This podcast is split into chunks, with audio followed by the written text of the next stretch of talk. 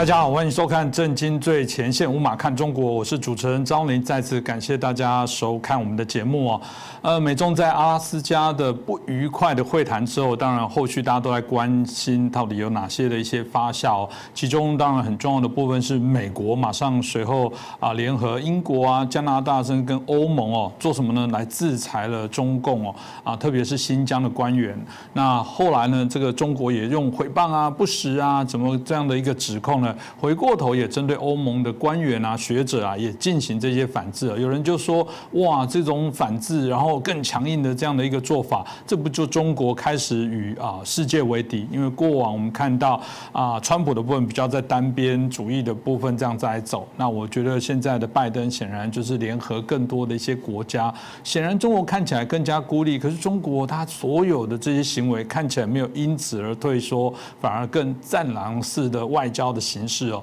啊，针对所谓的各个国家不断的做这些反击哦，我想这值得我们今天好好来观察一下，好好来讨论哦。所以，我们今天很开心邀请到这个公子时评的公子沈哦，来到我们的节目。他也是第一次上我们的节目哦。本身他也在多伦多大学、那香港中文大学都做相关的这些政治经济的一个研究，也算是一个非常重要的啊政经时评的一个自媒体的评论者。他说，我们今天很开心邀请他，可以好好来跟我们。来谈论一下，主持人好，观众朋友们大家好，非常荣幸能够受邀参加《正经最前线》的节目，在我本人的节目之外，有更多的机会来跟大家一起交流。所以我想，我们就一开始来请教一下我们公子沈哦，因为呃，基本上过往你对于中美的这些呃内容的部分，你也有非常深入的一些评析哦。呃，季新吉哦，有人说是中国的老朋友，哎，他也在评论，他提到说，嗯，这个部分哦，目前美中的关系，他认为有可能都堪比在第一次世界大战那时候的一些氛围。大家就很好奇，哎，那时候的氛围到底是如何？为什么他会这么样来说？那是不是可以请您来评析一下为？什么会说啊？这个我们现在中美的关系堪称在像第一次世界大战那样子的一个氛围。那到底呃，第一次世界大战我们在谈到的那时候的跟现在到底，如果你的评论来讲，有哪些的差异？是否可以跟我们分享一下？关于第一个问题啊，基辛格最近这一两年不止一次提到了第一次世界大战，他没有讲清楚做出这种对比的主要原因。但是如果让我来解读的话呢，实际上当今的国际局势。确实和一战前夕有不少的相似之处。一战发生的最主要的原因之一啊，就是强权之间的对抗性的外交取代了在欧洲长期保持的一种势力均衡。那么，这种强权结盟的对抗呢，涉及到了贸易壁垒、宗教冲突、领土争端啊，而这些在今天实际上都存在，并且过去一直都在存在啊。那么是否会引发军事上的冲突呢？一方面就要看这些冲突点是不是在过去加剧了、增多了；另外呢，就要看呃这个是否能够继续的维持一个稳定的、基于规则的国际秩序。过去这个呃形势变得一发不可收拾，最主要的原因就是这个秩序遭到了破坏。所以说呢。哦，我们看到今天的这个国际局势啊，大国结盟所产生对抗这样的一个呃苗头啊，已经出现了。比如说，中国跟伊朗、朝鲜、俄罗斯啊，就形成了某种相对来说比较松散的同盟关系啊。按我的话说呢，就是二十一世纪版的轴心国。那么，中国跟俄国两国呢，甚至还要建立新的贸易体系呃金融体系，来和美元脱钩啊。可以说。由美国主导的，在这个二战之后所建立起的这个国际政治经济秩序，正遭到中国的挑战和威胁。那么，当然，美国也和日本、澳洲、印度啊组建成啊四方联盟，逐渐形成了印太战略，还联合了英国、加拿大、欧洲的盟友来对中国进行制裁啊。当然了，啊这些国家其实跟中国之间的贸易总额还是很庞大的。那么我们如果再细看的话，还有很多的征兆。其实，啊，比如说在一战前，德国是迅速崛起啊，然后挑战英国的海上霸权啊，这种野心就可以对应今天中国的所谓的伟大复兴啊，还有重写国际秩序的企图。另外呢，一战各国的内部的这个财富分配的不平衡啊，啊，以及呃之间逐渐增多的贸易壁垒啊，也可以对应今天中国、美国啊、欧盟他们这个出现的贸易保保护主义的这种兴起，还有就是美国拒绝参加一战的这种态度啊，也可以对应今天欧盟呃对中国的这种绥靖主义的倾向啊，给了中国一种。可以挑战这个国际秩序而又不会付出太大代价的这种错觉，还有就是在一战前，那么英国放弃了光荣孤立的政策啊，也可以对应今天啊中美之间的这种不加掩饰的敌对的立场和军备竞赛，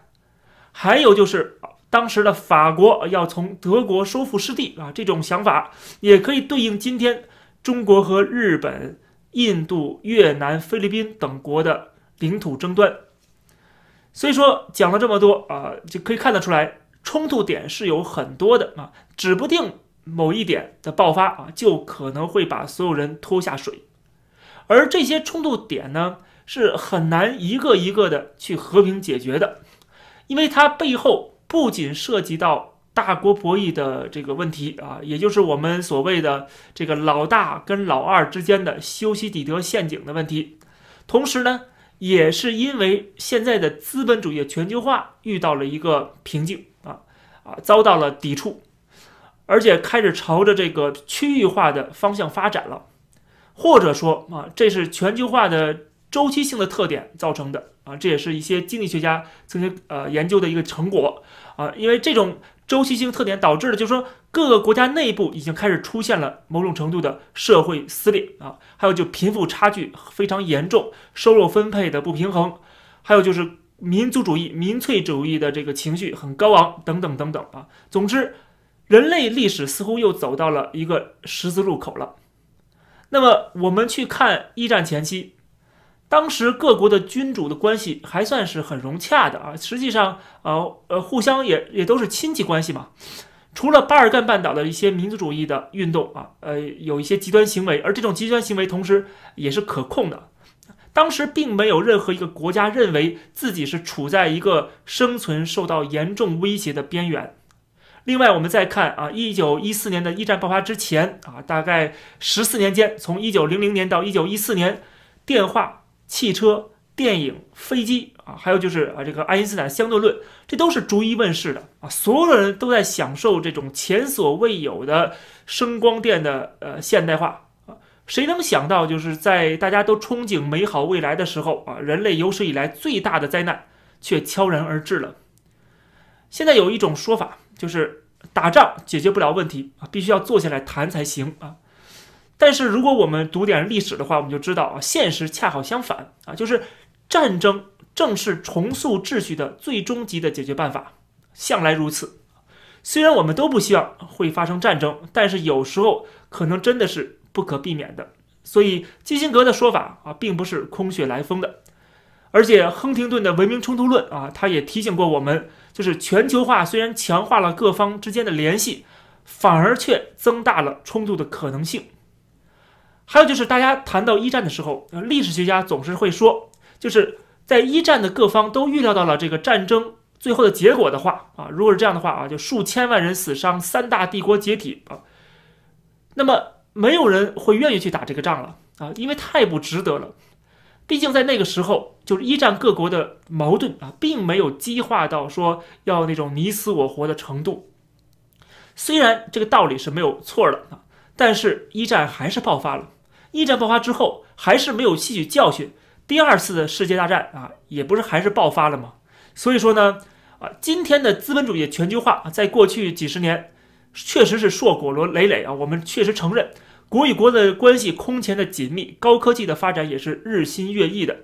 但是，一战跟二战的教训已经告诉我们了啊，这都不能够保证。战争的戏码不会再次的上演。呃，谢谢刚刚公子沈的一个啊分析哦。那另外一个部分也是我们刚刚提到战狼这件事情哦，因为哦非常不可思议，过往外交人员通常他们都会是一个非常重要的缓冲剂哦。但我们看到之前中国的外交官哦啊，竟然在推特辱骂加拿大的总理哦，甚至说这个像美国的走狗一样，哇，这个颠覆了大家对于外交人员哦啊，应该我们提到了有人扮黑脸，有人。扮白脸的角色哦。大家不解的部分是，明明他们都知道这样的部分会让中国树立更多的敌人哦。啊，跟过往来讲，他们稍微柔软的会去运用一些外交的手腕手段，加上对于中国经济市场的部分来影响啊其他国家对于中国议题的这些摄入。大家就不解为什么他要这么做呢？这样子做到底会产生哪些的一些影响？是不是也可以请您帮我们平息一下？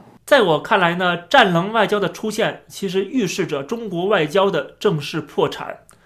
我们先回顾一下历史啊，中国在一九四九年建国啊，后来呢奉行了一边倒的政策，完全投靠了苏联啊，成为了苏联的某种程度的附属国啊。在这个赫鲁晓夫上台，中国跟苏联彻底闹翻之后啊，中国在国际舞台上就陷入了完全的孤立啊。那么这段时间呢，可以说是革命外交路线占了上风。曾经周恩来提出的那个和平共处五项原则啊，被彻底的抛弃了。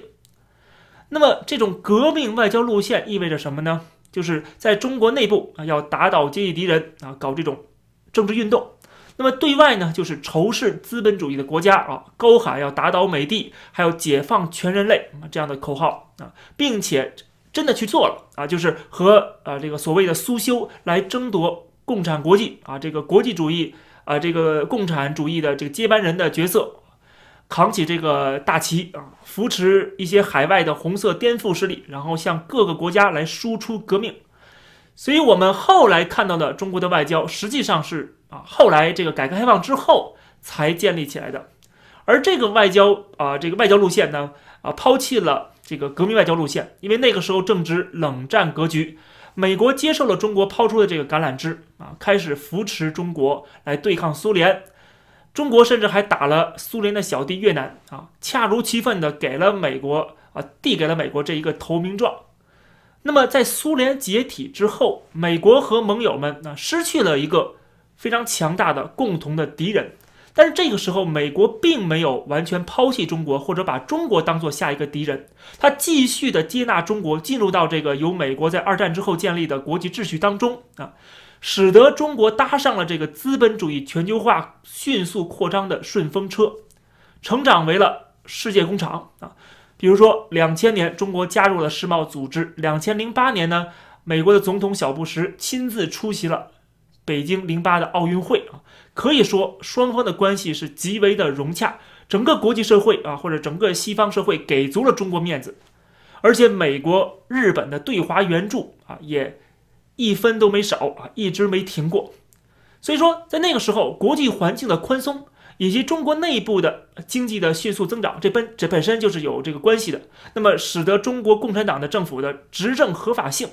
得到了一定的保障啊，这就是为什么。啊，即使发生了八九六四的事件、中美的撞击事件呢，中国的这个外交路线啊都没有改变过。那么这个外交路线是什么呢？啊，就是在这段时间呢，中国重新提起了周恩来那个和平共处五项原则，然后邓小平还加上了韬光养晦的指示，并且他特别的强调“绝不当头”这四个字啊，这成为了主导中国外交的主要的思想。那么，什么叫做绝不当头呢？这就是意味着说，认可美国这个资本主义的龙头老大的地位啊，我不会去挑战它。本身外交就是内政的延伸。邓小平清楚的知道，一方面中国落后西方国家太多太多啊，有很多要学习的地方；同时呢，中国本身的改革开放这个空间还是很大的。另外一方面呢，美国也给了中国的这种。呃，改革成长或者摸着石头过河啊，营造了良好的一个国际氛围啊。我给你时间，让你慢慢的摸着石头过河，并没有把中国当做一个很大的威胁。那么，美国本身它当然也是出于自己的一个经济利益，这里边涉及到了华尔街财团和跨国企业对美国外交的一个影响力啊。但不管怎么样，他们对中国打压人权呢，侵犯知识产权呢，还有就是军事现代化啊这些方面。实际上采取的是一种睁一只眼闭一只眼的态度，他们自欺欺人的认为说中国会改变的，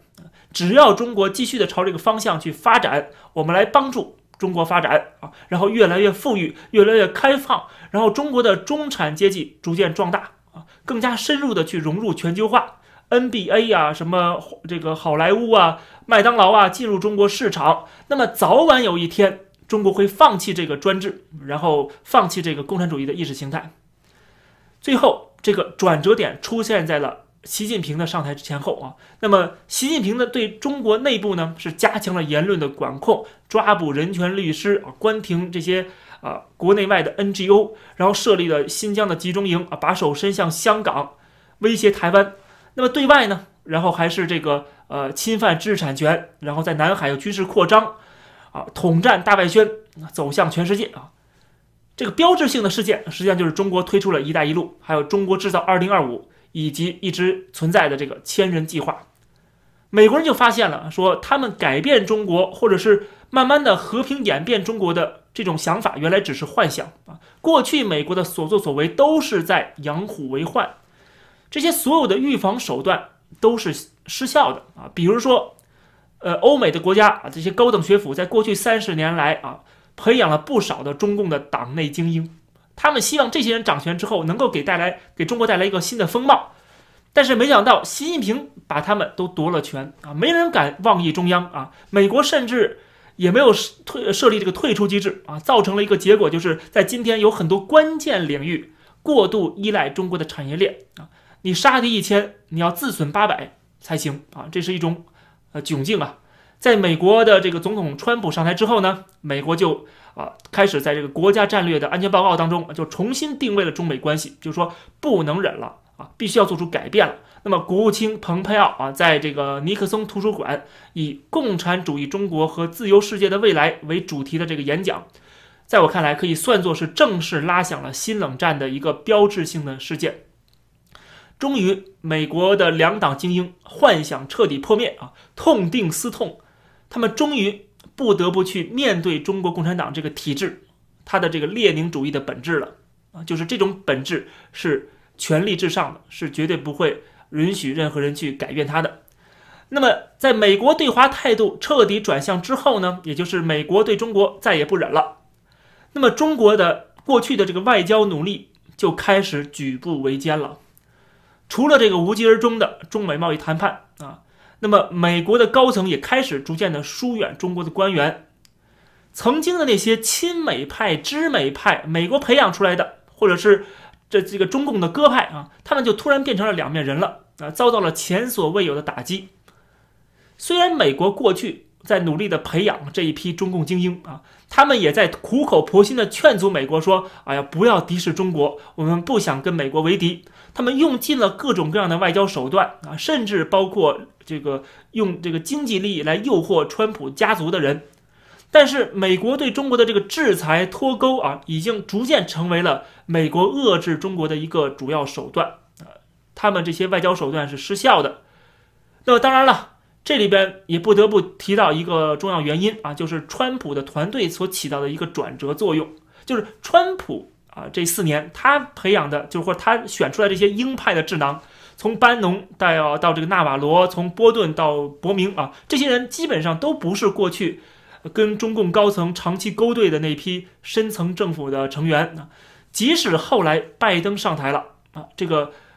路线其实已经锁定了，就是对抗中国的威胁已经成为了美国主流的民意和两党的共识啊。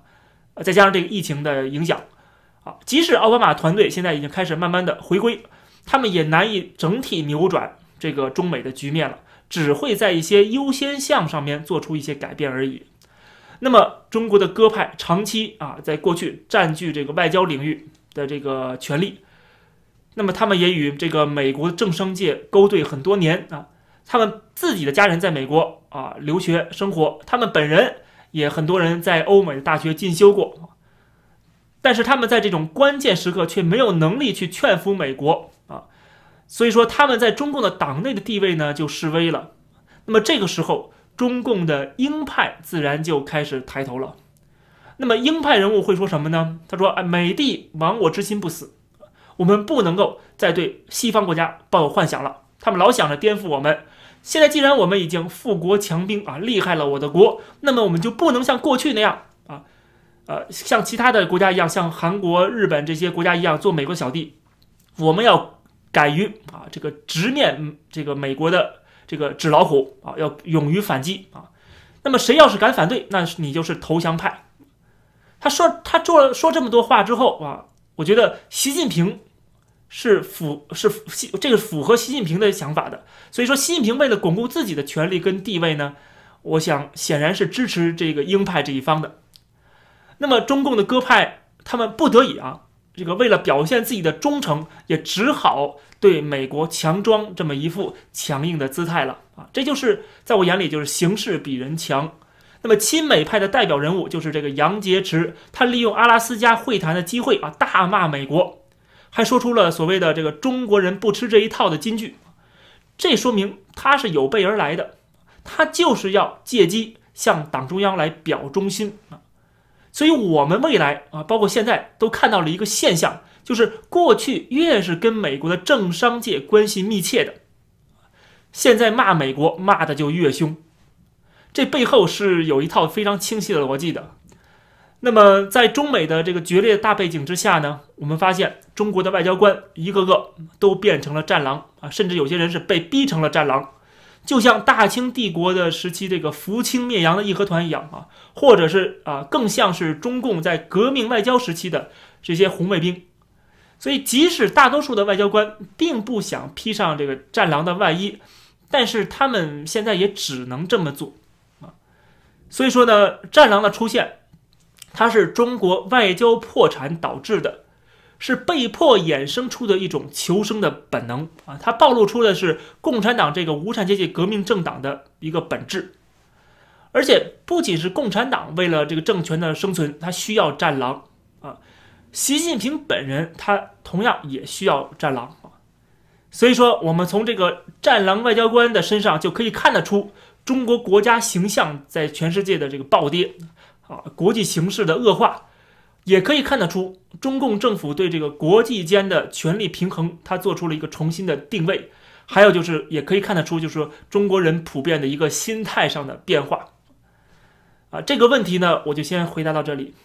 哦，谢谢我们公子省的评析哦。那接下来我想继续再请教哦，因为我们看到中国之所以现在仗着啊，它中国的一些市场哦，然后对各个国家以商逼政哦，逼迫许多国家啊遵守它的游戏规则。我们看到中共在整个运作过程当中，当然还是有它啊利用商业的力量哦来影响我们看到许多的一些国际政治的一些运作方法。当然，特别是有几条红线哦，啊，他不希望人家去触碰哦，包含西藏。包含新疆、包含香港，还有台湾的议题哦。特别在最近，我们看到西藏的议题，呃，因为这个啊，我们看到呃，西藏跟新疆的部分哦，啊，产生了许多的一些讨论哦。那在新疆的部分，则是新疆棉。那新疆棉的部分来讲，引起许多的讨论，甚至中国境内也开始抵制这些全球的大厂哦。那有人就说，这个啊，这样的一些发展的过程当中啊，为什么中共会这么样极力来捍卫？是因为啊，新疆。它扮演有非常重要的地理位置的角色，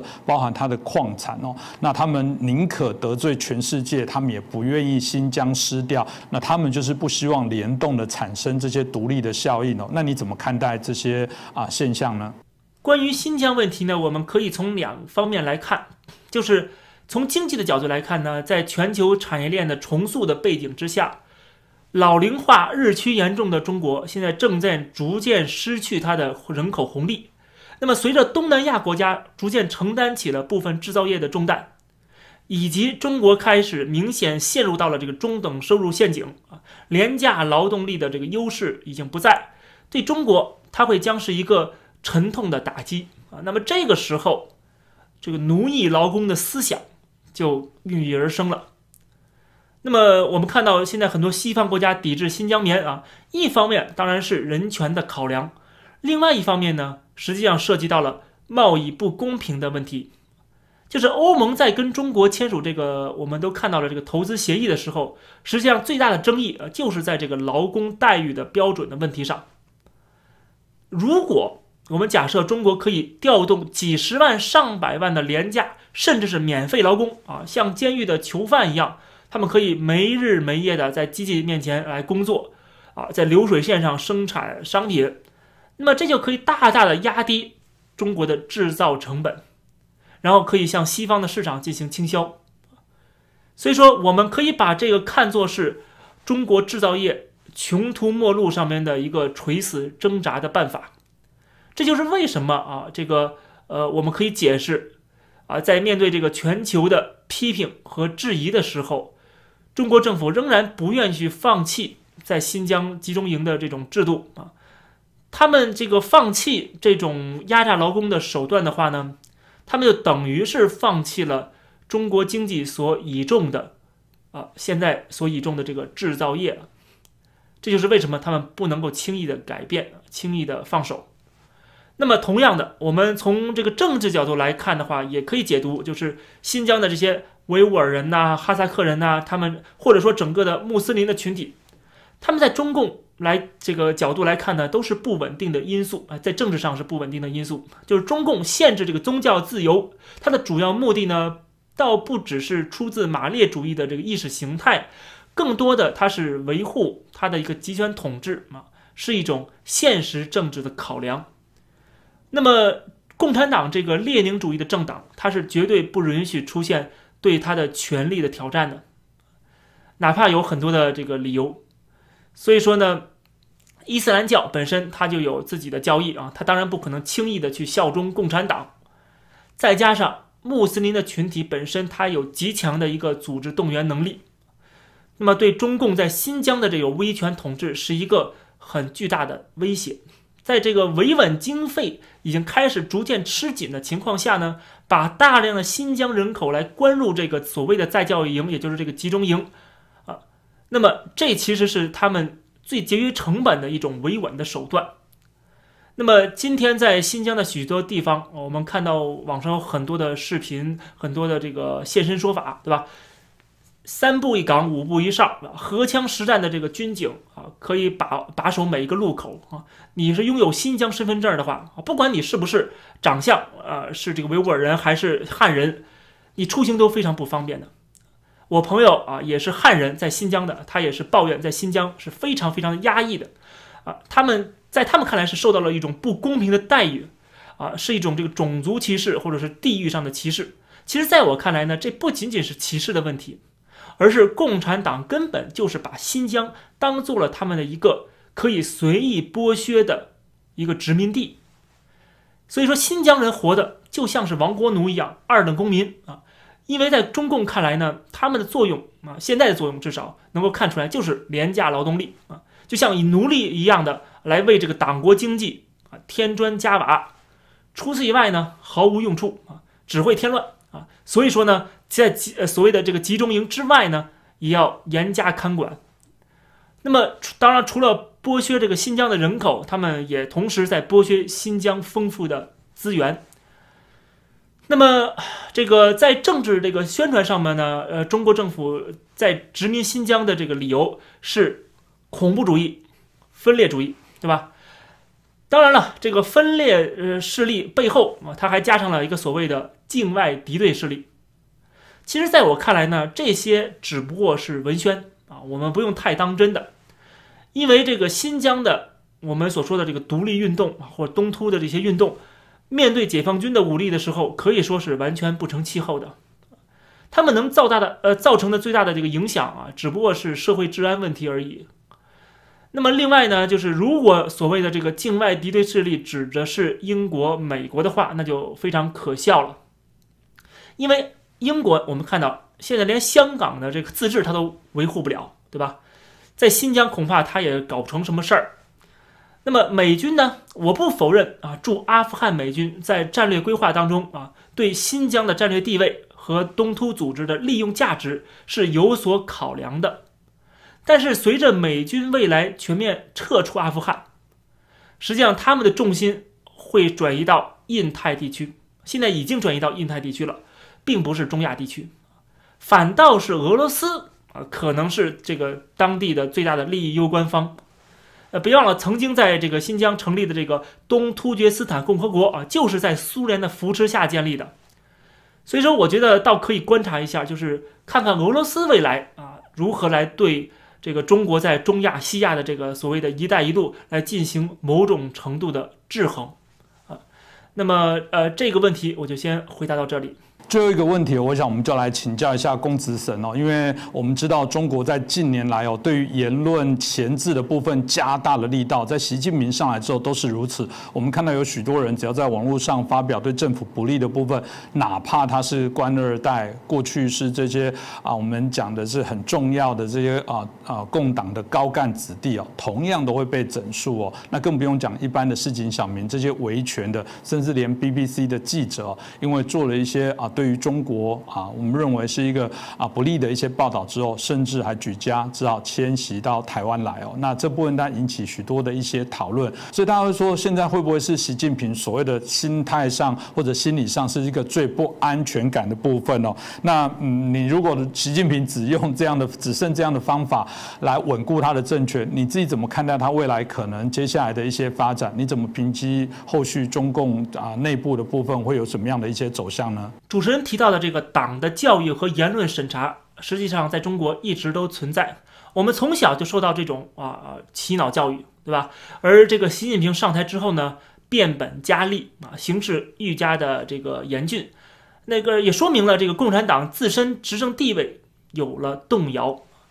就十年前可以公开发表的新闻报道和评论嘛，在今天很可能就是无法通过审查。过去可以公开讨论的很多话题，在今天，它就是敏感词啊，可以被这个网信办来屏蔽或者直接删帖的。所以很多人说中国今天富裕了，强大了，我反而看到是这个中共的体制更脆弱了，就是一点点的风吹草动，它就要兴师动众啊，要草木皆兵。同时呢。呃，有很多的中国人啊，不仅是五毛小粉红啊，绝大多数的中国人，他们也是啊，非常的敏感啊，比过去更加的玻璃心了啊，就是更不宽容了。同时，他们也更认同这个所谓的这个我们的祖国啊是批评不得的啊，这种想法也越来越多啊，就是越来越无法包容不同的声音了。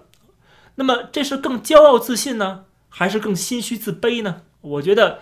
其实答案是不言而喻的。那么我们可以探讨一下啊，这方面更深层的原因。我们都知道，中国经济在过去这些年啊是在不断下行的。我刚才提到了人口老龄化的问题，还有就是金融风险和产业链的流失，这些都是啊这个没有灵丹妙药来这个加以扭转的。啊，这个所谓的呃这改革啊也是啊没有很明显的效果。目前呢，寄希望于这个产业升级和科技创新啊，但是同时又面对了美国越来越大的这个呃制裁跟围堵，所以说前景我看是渺茫的。那么由于在中国是不存在民主选举的，那么中国的这些执政者他们是无法获得人民普遍的授权的。这样的话呢，中共的执政合法性在过去啊，当然是主要依靠经济增长。而当这个经济增长出现问题，开始减速，甚至有停滞的风险的话，那么这个政权的合法性自然就遭到了动摇，对吧？那么这种动摇首先就体现在了党内的权力斗争和路线斗争上面。那么我们要了解，就是中共的这个管理层他们的博弈，通俗一点说呢，其实就是分蛋糕。那么大家普遍关注的啊，这个全国两会的召开啊，实际上。很多人说是这个在分蛋糕，其实并不是一个分蛋糕的过程，它实际上是已经分完蛋糕了，啊，它在展示一个结果。分蛋糕都是在桌子底下啊秘密进行的。那么习近平很明显是节节胜利。那在习近平节节胜利的背后呢，呃，实际上是伴随着习近平在全面的控制党中央，而党中央呢是全面的控制整个中国，包括解放军、公检法以及舆论话语权。普通人，我们感受到的是党在加强呃加强这个党性教育，或者是收紧言论审查。那背后反映出的，实际上就是习近平定于一尊的地位。那么习近平实际上分担了分到了最大的蛋蛋糕，那么开始培养自己的亲信啊，控制了这个党政高层的位置，呃，解决了之前一批的既得利益。那么习近平定于一尊，恰好正是这个中共执政合法性动摇的时候，最急切啊需要的一个。可以说是救心丸，因为有了习近平的全面掌权，经济发展作为这个执政合法性的这个指标的作用啊，实际上就开始淡化了。习近平未来他需要的是团结党内党外的嘛？那么，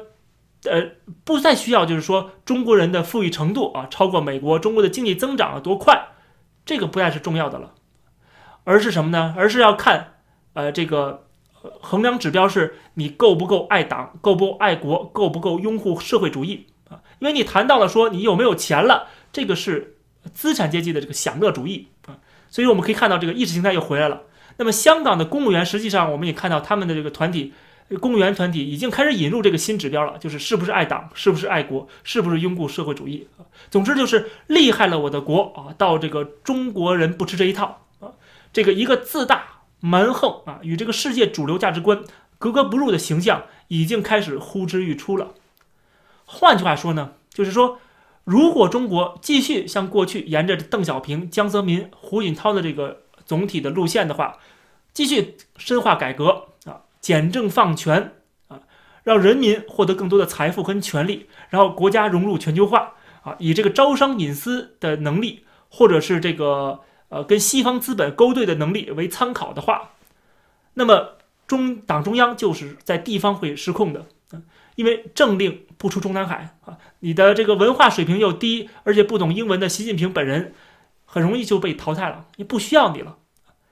呃，因为而且在那个时候呢，西方的资本也会更加的控制中国的关键领域，这对中国的普通人并不是件坏事儿啊，因为这个毕竟产业竞争和这个商品多样化对这个消费者的是利大于弊的，但是对共产党和这个党国体制和习近平来说，这绝对不是一件好事儿，甚至会带来灭顶之灾的。这就是为什么啊，即使这个川普这个美国的川普总统开打这个贸易战啊。中国一百个不情愿，但是仍然不肯真正的去实现他曾经的承诺啊，然后全面降低外国资本的准入门槛。我们我想这个也是为什么习近平的这个保守路线啊会占上风啊，因为共产党的高层他们之间无论是如何的去内斗路线如何的去这个竞争，他们实际上都是在一条船上蚂蚱。那么党中央呢，为了这个保住自己的绝对统治啊，就必须要实现有效的垂直管理，也就是要加强中央集权，加强习近平个人的权利。而这本身呢，就是与改革开放的总体趋势是背道而驰的。现在中美的新冷战很明显已经开打了，那么全球的制裁和围堵中国的态势也开始逐渐形成，而中国呢，也开始准备以这个。闭关锁国的内循环来应对外界对中国的孤立，那么这个时候，习近平就成了中国人民的大救星了，因为他不需要懂什么外语，也不需要善于招商引资，更不需要有多高的这个文化修养，他只需要像毛泽东一样，就是坚守最高权力的宝座，然后呢，使出他的帝王之术，牢牢的控制军权和官员的任命权。这样的话，就不仅可以对党内进行他想要的清洗，打造一个一言九鼎的一言堂，同时呢，还可以号召全中国人啊，来打倒美帝野心狼啊，给那些崇拜权威的中国人一个新的崇拜的对象啊，来寄托他们的这个在改革开放啊这个走向死胡同的时候的失意和他们对自身境遇的不满啊，给他们一个。作为呃韭菜呃继续活下去的勇气，所以说毛泽东在抗美援朝的时候啊，给中国人洗脑和打气的时候说了一句话，说中国人民是惹不得的，如果惹翻了是不好办的。现在这句话呢，已经顺理成章的从习近平的嘴里说了出来。这个问题呢，我就先回答到这里。今天很谢谢公职审哦，很清晰的帮我们分析了整个美中之间的角力哦。当然这部分延伸到包含很多人担心哦，台海未来会不会一战哦？这个战当然是到底台湾跟中国，或者是美国跟中国会不会一战的部分引起许多讨论。毕竟的确过去许多的分析都会说，台海是一个有可能啊产生战端的一个热点之一哦。当然我们都必须要非常谨慎来做一些看待，我们也不会铁子说一定不会。当然啊。某种程度来说，他一旦要去做这个公台的部分来讲，或者是跟美国来开战，势必会产生他们内部许多的一些代价。这个我想都是大家各自会去做一些盘算的部分哦。那我们今天啊，这个公子省帮我们很清楚的做这些分析，我想也可以让大家啊更有系统的了解啊这个议题。我们当然未来希望还有机会可以再邀请他上我们的节目哦，跟我们做更多的一些议题的一些分享。那就再一次感谢我们公子省，谢谢主持人，谢谢观众，也谢谢谢大家的收看。记得帮我们的节目转传、订阅，帮我们按赞，然后分享给更多关注这些议题的朋友。我们希望更多人的加油啊，给我们支持啊，给我们鞭策，让我们的节目可以啊有更大的一些影响，让更多人了解啊，深度正确的了解中国的议题。那再次感谢大家的收看。